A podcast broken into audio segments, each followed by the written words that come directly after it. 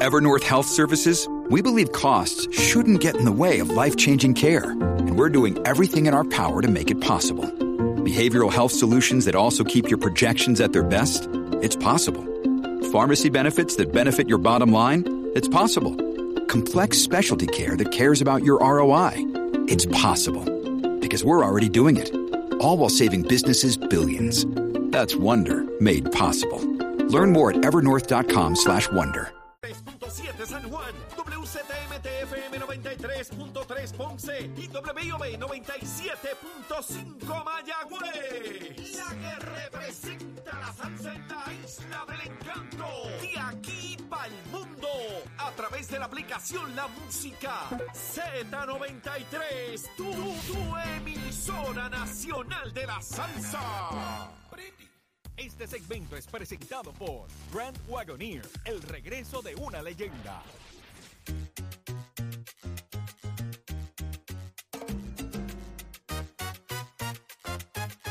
De elemento, aparte del tema del impuesto Ya al sol y otros puntos muy importantes. Análisis de tus mañanas de lo que ocurre en y fuera de Puerto Rico comienza aquí en Nación Z.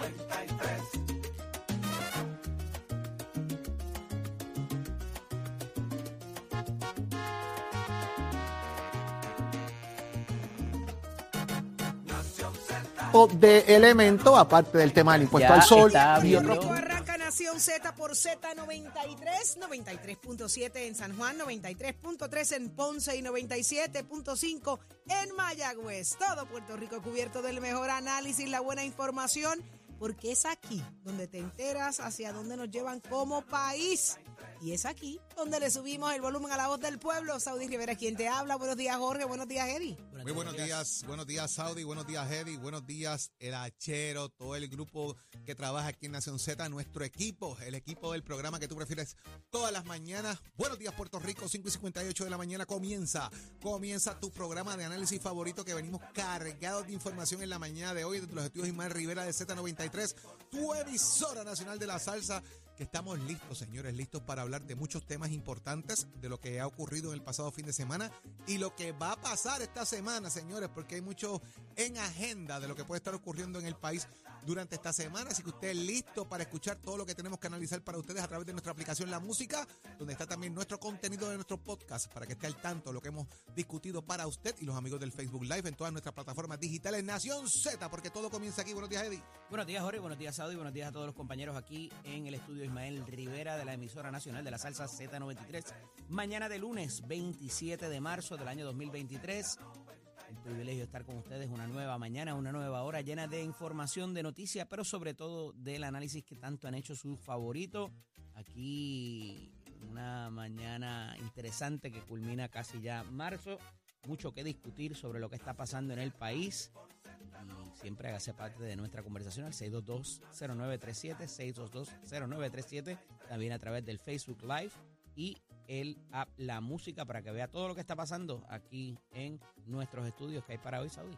Muchísimas cosas, señores. Hoy conversamos con el representante José Coni Varela, que lo trae por acá a Nación Z. Usted se entera en los próximos minutos, pero ¿quién estará con nosotros en el análisis del día? En el análisis del día, como todos los lunes, está el exsecretario de Estado y expresidente del Senado, Kenneth McClintock, y va a estar el eh, representante José Betito Márquez eh, para eh, por el movimiento Victoria Ciudadana. Vamos a hablar acerca de la recuperación de los municipios y también qué esperan ellos del mensaje mañana del gobernador Pierluisi Urrutia acerca de qué va a hablar y qué va a ser la prioridad sobre lo que está pasando en el país y su situación económica. Nos, nos dirán ellos más adelante.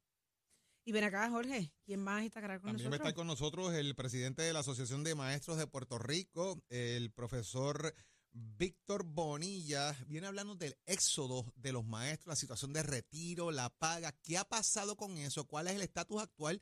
Y qué esperamos que ocurra en los próximos meses con esto acá en el país. Así mismo es, pero lo más importante es que las llamadas telefónicas se dan a través del 6220937 y abriremos nuestras líneas en los próximos minutos.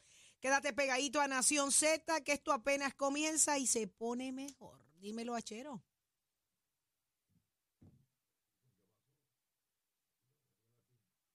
Estás Estás con el habla música y Z93 en Nación Z.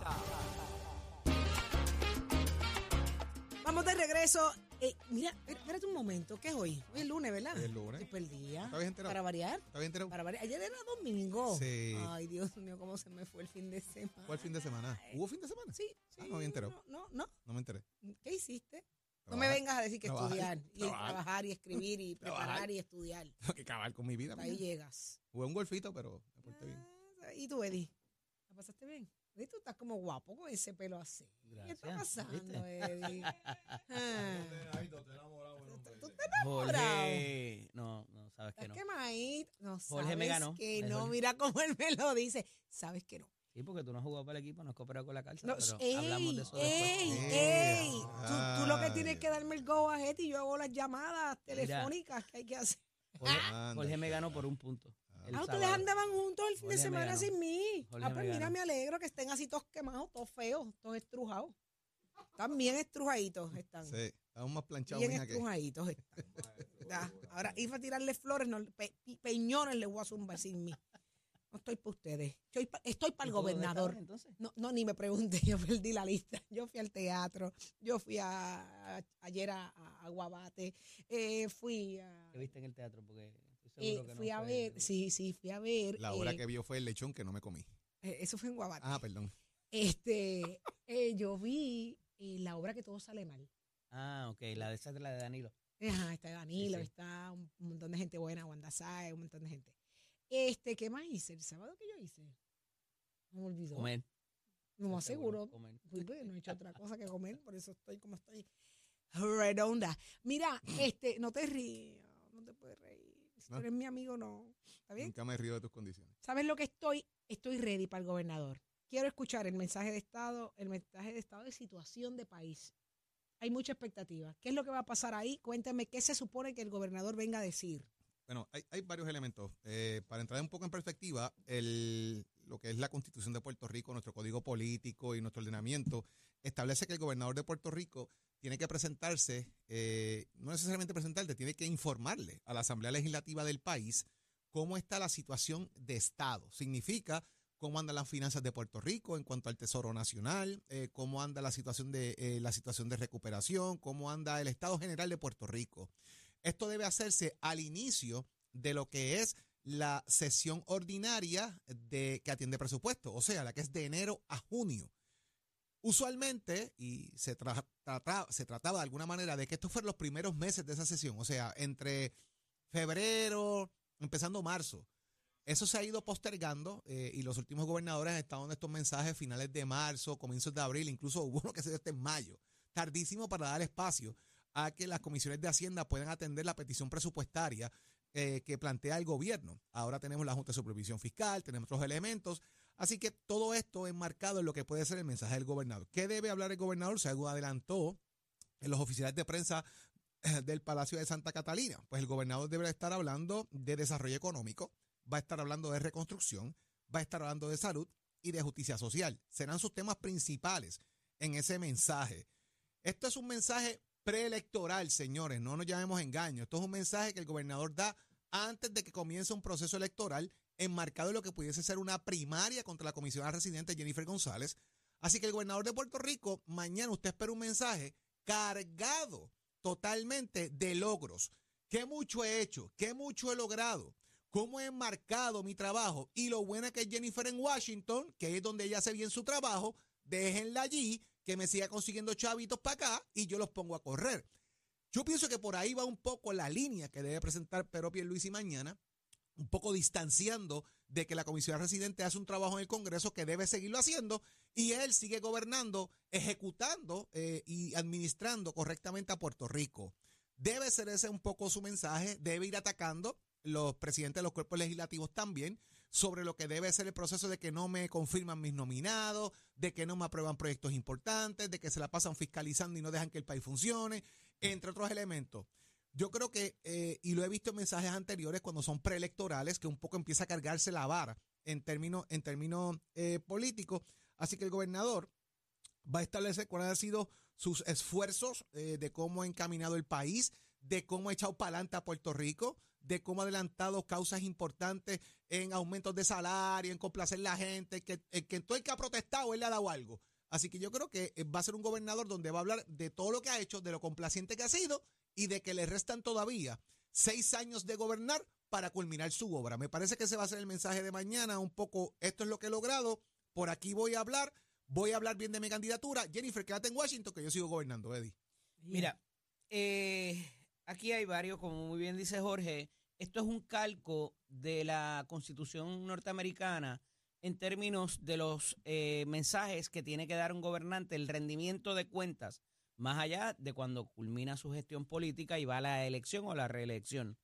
Y aquí se trata, y en, un momento dado hemos tenido en la historia reciente donde el mensaje de estado de situación y el mensaje de presupuesto se, ha, se han confundido, se han eh, vuelto uno solo para a propósito de no solamente ser aspiracional como es este, o inspiracional si, si alguno lo quiere ver de esta manera, y luego se supone que te diga cómo lo va a hacer de acuerdo a cómo puede acomodar sus fichas en, en materia de presupuesto, contribuciones y otros asuntos. ¿Qué no vamos a ver aquí en este mensaje? Yo estoy seguro que el gobernador no va a hablar de corrupción gubernamental, que el gobernador no va a hablar del asunto de la recuperación de los municipios, que el gobernador no va a hablar de los eh, programas, de algunos programas federales.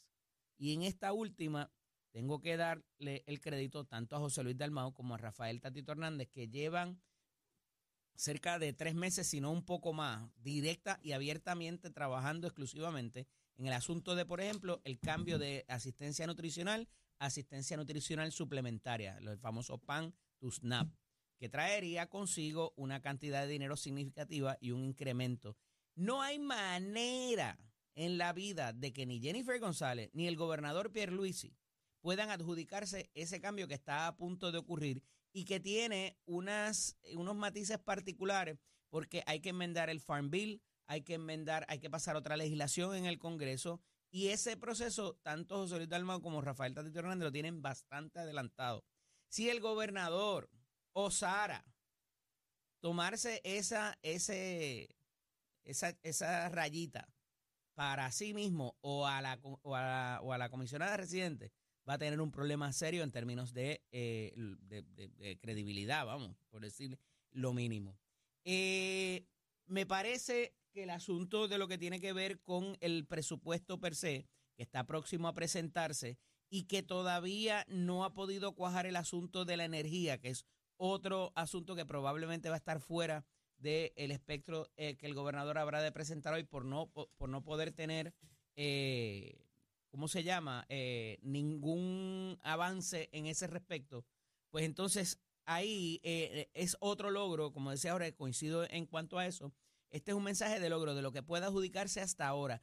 ¿Cómo él va a prometer los logros futuros o lo que pueda ser su legado para propósito de que la gente eh, vea, diga y sienta, esta es la obra de Pierre Luis y es lo que tiene que tener mucho cuidado porque todavía hay unos asuntos de energía que no se ha cuajado, lo que es la reestructuración de lo que queda de la Autoridad de Energía Eléctrica, eh, la situación con las renovables tampoco, por más que estén haciendo este push que tenemos que hablar de eso ahorita también, de eh, los índices eh, federales para que la gente eh, pueda calificar y tener su propia energía, lo cual es un error de política pública, pero vamos, eso viene de, Estados Unidos directamente de una política pública allá que me parece que está desenfocada a nuestra realidad, porque si más gente se sigue saliendo del grid, sabemos lo que va a ocurrir para propósito de la reestructuración y del costo kilovatio hora de aquí en adelante. Así que el gobernador tiene un medio tostón en esa también, eh, porque al final del día no vemos recuperación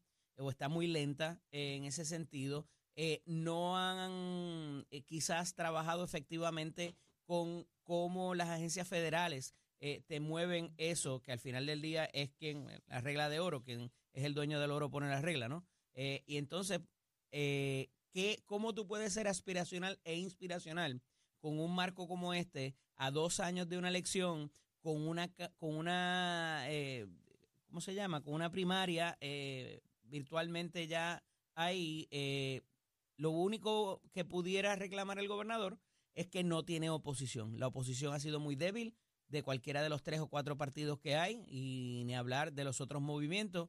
Así que eh, es como si estuviera corriendo solo para todos los propósitos, porque oposición, oposición real no la ha tenido ni del Partido Popular, ni del Partido Independentista, Movimiento eh, Victoria Ciudadana y Proyecto Dignidad mucho menos, y los independientes eh, por la libre, nadie está fiscalizando, nadie se está presentando una verdadera oposición, como hemos visto en años recientes en el, en el país. Eso no necesariamente es bueno, no necesariamente es malo, eh, pero eh, mantiene eh, la pulcritud en el servicio público y ahí, entre, an- entre ese marco, el gobernador está pre- estará presentando sus ideas. Más adelante hará otro segundo mensaje para, para decirnos cómo nos va a pagar, eh, cómo las va a pagar por ellas, ¿verdad?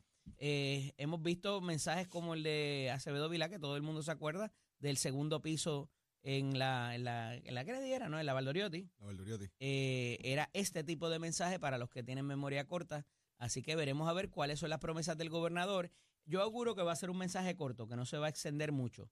Eh, me parece que hará este y más adelante el de presupuesto cercano a junio eh, para que no se supone, by the way, se supone que es uno solo. Claro. Y aquí lo están dividiendo para tener Eso lo shots, empezó, pero lo empezó este Rosselló. Se supone que Padre. sea un solo mensaje y en el mensaje de, de- de situación de Estado se abre la petición presupuestaria. No hay que dividirlo, pero seguimos gastando chavos por Puerto Rico. Ay, señor. Mira, vamos a hablar de la. Hablando de chavos, ay, Dios mío. A mí, ¿quién me explica esto? ¿Cómo, cómo uno entiende esta barbarie? Hay un programa para placas solares eh, del Departamento de Vivienda que anunciaron y de lo más chulo. Y tú dices, contra, qué bueno, nos vamos a beneficiar, qué chévere, por fin, justicia Porque en vez de social. comprarlas, las, te las dan. Te dan hasta una cantidad de dinero, te, lo regalan, por decir, por regalar las placas. Le aportan a la compra 30 mil pesos. Hasta. Ese es el mambo. hasta, Ajá. ¿Y qué pasa? hasta. ¿Quiénes tienen acceso, derecho a esta, a esta Por lo menos en este estudio nadie. ¿Cómo? Y en la mitad de Puerto Rico tampoco. ¿Cómo? ¿Por qué? Bueno, vamos por partes. Primero, vamos a establecer lo que son las, los requerimientos, los requisitos de comprar placas solares en Puerto Rico, ¿verdad? Sabemos que los requisitos eh, usuales son que la casa sea de usted, Propiedad, casa sí. propia, que el techo de- sea de cemento y otros elementos adicionales que son importantes, pero utilizo esos dos como punto de partida. ¿Por qué? Pues mire, porque, y hay mucha gente que lo ha hecho buscando estabilidad energética, cosa que está muy bien, cosa que aplaudimos, que la gente busque estabilidad de alguna manera por los bajones estos de luz, que esto es un relajo eh, eh, todos los días. Eh, por ejemplo, en mi casa, aunque usted no lo crea, se va a la luz todos los días religiosamente a las 8 de la mañana, por lo menos hasta las 8 y 20, todos los días, religiosamente. Está el relojito, la, de- el relojito del microondas flachando ahí, mire, es el permanente como llego. Ese, es el, el, el El chota chota, cómico. el chota. ¿Qué ocurre? Según los límites de ingresos que impone el programa que anuncia el secretario de Vivienda, ¿verdad? El programa de Nueva Energía, que ofrecerá hasta estos 30 mil dólares, las tablas especifican lo siguiente, que una persona por hogar, o sea, el hogar que compone una persona, o sea, Eddie López solo en su casa, no puede pasar de ingresos de 11.700 dólares. Ah, fíjate, está apure. Dos personas, o sea, eh, Saudi y Joeli, solitos allí, Mm. sin las nenas, Mm. 13.350. No te- Anuales, no te apures. Ahora, Saudi con las dos nenas, Ajá. pues son cuatro personas, 16.650 dólares Ay, fíjate, Entonces, ¿quién vive así? Con... eh, eso no da fíjate. ni para... Al año. al año. Eso no da ni para pagar... Ocho personas, ocho personas, 22 mil dólares. Entonces, mi pregunta es, No, hago una pregunta de total ignorancia. ¿Cómo una persona que tiene casa propia, que ha pagado una hipoteca o que paga una hipoteca, puede ganar al, al, al año 11.700 dólares? Sí, ¿Verdad? Porque una casa en Puerto Rico, por, por más barata que sea, va a pagar una hipoteca mínima de, de Oye, quien 400, se gana 500 11 dólares mil pesos está por los de, por el nivel bien por debajo de de pobreza. pobreza. O sea, Vamos a ver, ¿y, y tú te crees que el pobre quiere unas placas solares ahora mismo en su vida? El que más problemas tiene con esto sigue siendo la clase media trabajadora Gracias. del país. Y no le llega el recurso a esa clase que es el jamón del sándwich, que es el que está exprimido por todos lados. No. Porque la luz está cara, no da para el agua, los muchachos en la escuela, la gasolina, la... co- Entonces, que con repente, sacrificio se ha hecho de su casita, no que tiene titularidad de la casa, no que tiene chavos. el bill de la luz explotado. No se piensa. ¿Dónde está la planificación? La gente quizás, digo, yo no sé cuáles son los requisitos, ¿verdad? Me encantaría saber los requisitos finales sobre esto, de cómo se va a, cómo va a funcionar, cómo funciona igual los requisitos para los Estados Unidos, porque esto es un programa federal. vamos, vamos, al- vamos, vamos por parte, Jorge. Esto es un programa federal. Esas métricas, esa, esa, esa, esos requisitos, ¿quién los pone? El gobierno federal. El gobierno federal. El que es dueño del oro, Exacto. por la regla. La regla de oro. Entonces, ¿quién cabildea con los gringos a decirle, mire mi hermano, usted está bien fuera de foco, usted está bien, bien lejos de la realidad del puertorriqueño. ¿Quién se sienta a explicarle la realidad nuestra? La Junta de Control Fiscal también, porque toda la culpa la tiene la Junta de Control Fiscal. ¿Aló? Bueno, ¿Quién me explica? la realidad es que quién va a ir a pelear, lo primero es que va- vamos a lo que dice AFAF, que es quien maneja esto, ¿verdad? Eh, eh, y establecen que hay 400 millones de pesos asignados para esto. Para esto de las placas solares. 400 Puerto millones Rico. en Puerto Rico, ¿verdad? Y que esto es, no es una, o sea, tú no tienes que devolver el dinero. Esto literalmente es una Es una subvención. aportación. es una exacto. aportación. Si la placa, las placas te cuestan 60 mil pesos y yo te doy 30, pagaste 30. Ujú. Pues, Y tú se lo vas a comprar a quien a ti te dé la gana. quien- no hay un requisito de a quien tú se lo compras. Tú Mm. estableces a quien, a quien tú se lo puedas comprar, pero esto es para familias de bajos ingresos. Extraordinario. ¿Quién en Puerto Rico gana al año 11.700 pesos que tenga casa propia? Y si gano eso, Vuelvo otra vez. mi prioridad no es poner placas solares, by the way. Imagínate, mi, mi prioridad es tener comida, pagar la gasolina. Si tengo el carrito, pagar el carrito. Jorge, Jorge me decía algo el sábado en la conversación que estábamos teniendo después de que me ganó. Eh, no me Este, importa lo que haya pasado entre ustedes dos el fin de semana, no es mi problema ni de la audiencia, Te Eddie. Te voy a contar ¿Me ahorita. entiendes? Te voy a Mejor contar, dime que fue el viernes. te voy a contar de las saliendo alteras que aquí. nos dimos ayer en, en- Ah, en también, Santa Isabel. Fíjate. Que, mira, que no me te dijeron, me pero yo dijeron no que andaba, te llevaran porque, y que tú no comías mucho. Yo dije, ay, papá. Mira, pero, pero, pero Ay, yo, pero, Oreste. as- pero yo no Ay, por qué si buena acaso. imagen. Mira. Ah, yo no estaba ahí. No, yo no andaba, yo no andaba. Este, ¿qué te estaba diciendo? Ah, que la conversación que tuviste jugando golf, El que sí, bien, de. bien no, ya panas estábamos, tú y ya Jorge. estábamos comiéndonos un, un ambelito. Ah, Mira, eh, este. Estábamos, estábamos hablando acerca de eh, el, el compromiso que tú adquieres con las placas solares y, y una de las una de, la- de, de las de los requisitos particulares es que te quedes con la propiedad por X número de tiempo con las placas solares y la dificultad que representa en caso de que tú te tengas que mover de casa o tengas que vender o la, si las financiaste inclusive, que me parece que es in- interesante e importante esto, que la persona lo sepa, el compromiso que adquiere además de su hipoteca, además de lo que de lo que paga, además de, los de los permisos y todo eso, también el asunto de las placas solares, ole. A mí me parece, al fin y al cabo, si usted está haciendo este movimiento, que es un movimiento que prácticamente nos están obligando. ¿Por qué? Miren por qué. El gobernador de Puerto Rico espera que dentro de los próximos tres años, escuche bien, dentro de los próximos tres años, el 40% de la energía de Puerto Rico venga de sistemas renovables. No te apures. Ese, ese es el planteamiento, está en uno de los periódicos de hoy. El gobernador de Puerto Rico espera. Y me imagino que lo dirá mañana en el mensaje que debe empezar a las 5 de la tarde, cuando arranquen todos los noticieros para coger televisión en vivo y toda esa historia. Óigame, es que esto es bien sencillo, que en tres años el 40% de la energía de Puerto Rico venga de sistemas renovables. Están moviendo el país a eso. El país está buscando alternativas que no les garren el bolsillo. Pero si el sistema de alguna manera tiene financiamiento, se puede establecer, es la manera de pagarlo, es con financiamiento. Esa es la realidad. Pero te van una aportación. Pero ¿a quién es la aportación al fin y al cabo? ¿A quién se la dan? Después que compra las placas, ¿cómo mantengo eso, verdad? En el sentido del mantenimiento, porque las placas hay que limpiarlas también, Saudi, Eddie. Hay que darle mantenimiento a las placas, hay que limpiarlas, hay que las listas, porque se dañan eh, eh, las garantías. Yo quiero saber también en el, en el programa, ¿verdad? Si, este programa de energía que se está estableciendo cubre dentro del contrato, como es una subvención, si cuando la gente compra le mantienen todo lo que significa el programa, ¿verdad? De que tenga garantía, de todo este tipo de cosas, porque es importante también, eh, porque eso cuesta adicional el proceso. Así que, ¿qué va a pasar con esto eventualmente? ¿Quiénes cualifican y quién no, señores? El país está moviéndose a eso, el gobernador pide que haya un movimiento a eso, pero los recursos que están dando no es para que Jorge Suárez, Di López, Saudi Rivera, Pacheco y Nicole tengan placas solares. Ya, pero explícatelo de que si vendes la que si vendes la casa y Es el- complicado porque cuando vas a vender tienes que asegurarte de que el financiamiento de eso esté incluido.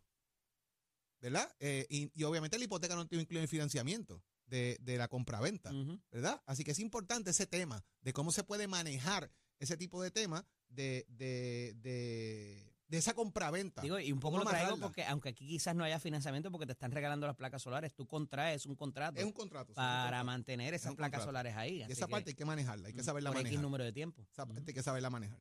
Qué increíble, de verdad me da mucha frustración. Yo, yo los escucho y yo digo, ¿cuándo, cuándo las cosas se harán bien en este país? Que, que, que realmente se, se sienta alivio, que, que la gente esté contenta, siguen llegando cosas, siguen 400 millones de dólares en placas solares, pero no tiene acceso la clase media trabajadora, que es la que está asfixiada, ahogada. Los, la clase pobre no tiene manera de, de, de beneficiarse de esto. Entonces tú dices, ¿hacia dónde vamos, mano? ¿Qué, qué, qué- quién se sienta? ¿Quién le explica a esta gente? ¿Quién, quién cabildea? ¿Quién nos defiende? ¿Quién...? Porque ¿para qué, ¿para qué tú quieres 400 No, millones de pesos para después quitarlo? Porque tú vas a tener que épocas que, hemos devolver. tenido verdadera bonanza, Saudi, no hay una restricción contra eh, el- empresario puertorriqueño que se desarrolla y aquí lo que se le pone son trabas cada vez día, cada, cada día más trabas a, a los permisos, a todo lo demás y no tienes ahora mismo una economía puertorriqueña vibrante que pueda echar para adelante y pagar por todas estas cosas que el gobierno quiere hacer de los programas y demás, eh, eh, pero lo que hacen es ponerle y tratar de ahogar a la economía puertorriqueña de, los, de, los- de, la- de las empresas puertorriqueñas. Y esto no se trata de que si viene de afuera y si es ley 60, no estoy hablando de eso. Aquí es eh, proveer las herramientas y por eso tú tienes la alianza esta que está habiendo de los empresarios puertorriqueños eh, para el asunto que se han tenido que meter hasta en la política porque ven venir unas medidas populistas que van todo el tiempo en contra de la empresa privada, que al final del día es quien paga las contribuciones y quien provee los empleos para salir de la, de la, de la clase más media a poder tener esa movilidad, poder lograr que estudien los niños, que la gente no se nos vaya de Puerto Rico. Y mientras el enfoque del gobierno sea seguir castigando a esa empresa privada y verlos como los malos, porque son los ricos que se lo ganan todo, cuidado ahí, porque los tiempos que hemos tenido buenos, y se pueden buscar la historia de Puerto Rico y de otras naciones también, pero si no se quieren salir de aquí del insularismo y seguirse mirando el ombligo, eso es lo que hay que hacer, tratar de proveer para que esa empresa privada vibrante, oye, y eso te ayuda en la educación, eso te ayuda en el deporte, eso te ayuda en la cultura, no tenemos que ir muy lejos, examinen la historia reciente de Puerto Rico y por qué se ha, se ha dado al traste con ella también cuando se le, se le ponen más trabas y se, y se, y Pero se ahoga pero, al empresario volvemos. puertorriqueño. El gobernador está buscando y lo establece. Tres años, 40% de energía renovable en el país. No puede allá, pasar, pero, la- pero vamos, vamos por ahí. Más allá de que la gente se mueva las placas solares, que es un movimiento general que se está dando en el país buscando estabilidad. ¿Cómo van a manejar esto entonces con los negocios? ¿Cómo van a manejar esto con el gobierno? ¿Cuándo van a ponerle placas solares al Departamento de Educación? ¿Cuándo le van a poner placas solares a la comandancia de la policía y a las comandancias eh, de la policía en todo Puerto Rico? ¿Cuándo o sea, eh, vamos, eh, movemos a la gente ya, pero cuando el gobierno como institución empieza a hacerlo también. Y me parece que es un punto de que el orden tiene que empezar por la casa. Así que yo espero que ya mismo en Fortaleza ya el jardín un día esté alto de placa. ¿Tú sabes? Vamos a ver qué pasa con eso. Qué, qué increíble. Mira, venimos con mucho más. Usted pendiente acá, Nación Z 6220937 es el número a llamar más adelante. Queremos consultarte a ti. ¿Tú tienes acceso a esas placas solares, esa aportación? Quiero saber tu realidad económica y saber si tú cualificas. Quiero hacer una muestra de eso. Pero ¿dónde está Tato Hernández? Porque somos deporte. Buen día, Tato. Buen día, buen día, buen día, buen día, Rico. Tato Hernández, Nación Z, somos deporte por aquí, por el 93.7 de la Z, la reina de la salsa y el deporte. Bueno, vamos a empezar los deportes, señoras y señores, porque sí que tengo mucho con demasiado, como decía una amiga mía, y hay que hablar de todo esto. Primeramente, el baloncesto superior nacional de Puerto Rico. Arecibo inauguró en el Petaquerina con victoria. Carolina y Quebradilla mejoraron su marca 2 a 0 y en los juegos de anoche los Mets de Guaynabo le ganaron 109 a 99 a los Grises de Macao. Por otro lado, los Indios de Mayagüez le ganaron 86 a 84 a los Leones de Ponce. Entonces, perdón, de ahí vamos a pasar al voleibol femenino, que ya usted sabe que vamos para la semana número 8 y ya nos estamos acercando entonces luego a los juegos de playoffs de semifinal. Las Pinkin dominan la serie del duelo de la montaña, empataron con Naranjito y es que las campeonas nacionales, las Pinkin de Corozal, óigame, están ahí pero pegaditas, ya empataron con las changas de Naranjito de cara a la postemporada. Corozal tenía que ganar en tres o cuatro parciales dominar la serie del duelo de la montaña que está 2 a 1 y colocarse por encima de Naranjito, pero ahora están empate con 10 juegos ganados y 5 perdidos. Así que en ese gran juego donde la- las Pinkin de Corozal se dieron por la puerta ancha, Paola Santiago y Adriana Rolín tuvieron una gran noche ofensiva con 25 puntos, tres de ellos en servicio por Naranjito, Lindsay Bander con 17 puntos, Alejandra Guayo con 11 puntos y 6 bloqueos, Andrea Rangel con 9. Así que el voleibol femenino ya usted sabe, está a todo dar, a todo vapor. Óigame, y usted se entera aquí en Nación Z, somos deporte, por auspicio de Mestre Escoles, que ya estamos en el proceso de matrícula para nuestras clases que comienzan en mayo, que eso está a la vuelta de esquina, ya a marzo se está acabando, así que ya van tres meses del año que se ha ido rapidito, pues mire, levántese fundillo del sofá, deje de estar jugando a Nintendo y si usted se graduó de cuarto año, pase por cualquiera de nuestros recintos. Si usted le gusta la soldadura industrial, la mecánica automotriz, 787-238-9494, 787-238-9494, ese es el numerito a llamar. Oiga, Chero, o Melenco Wanwo, lléveselo, señor.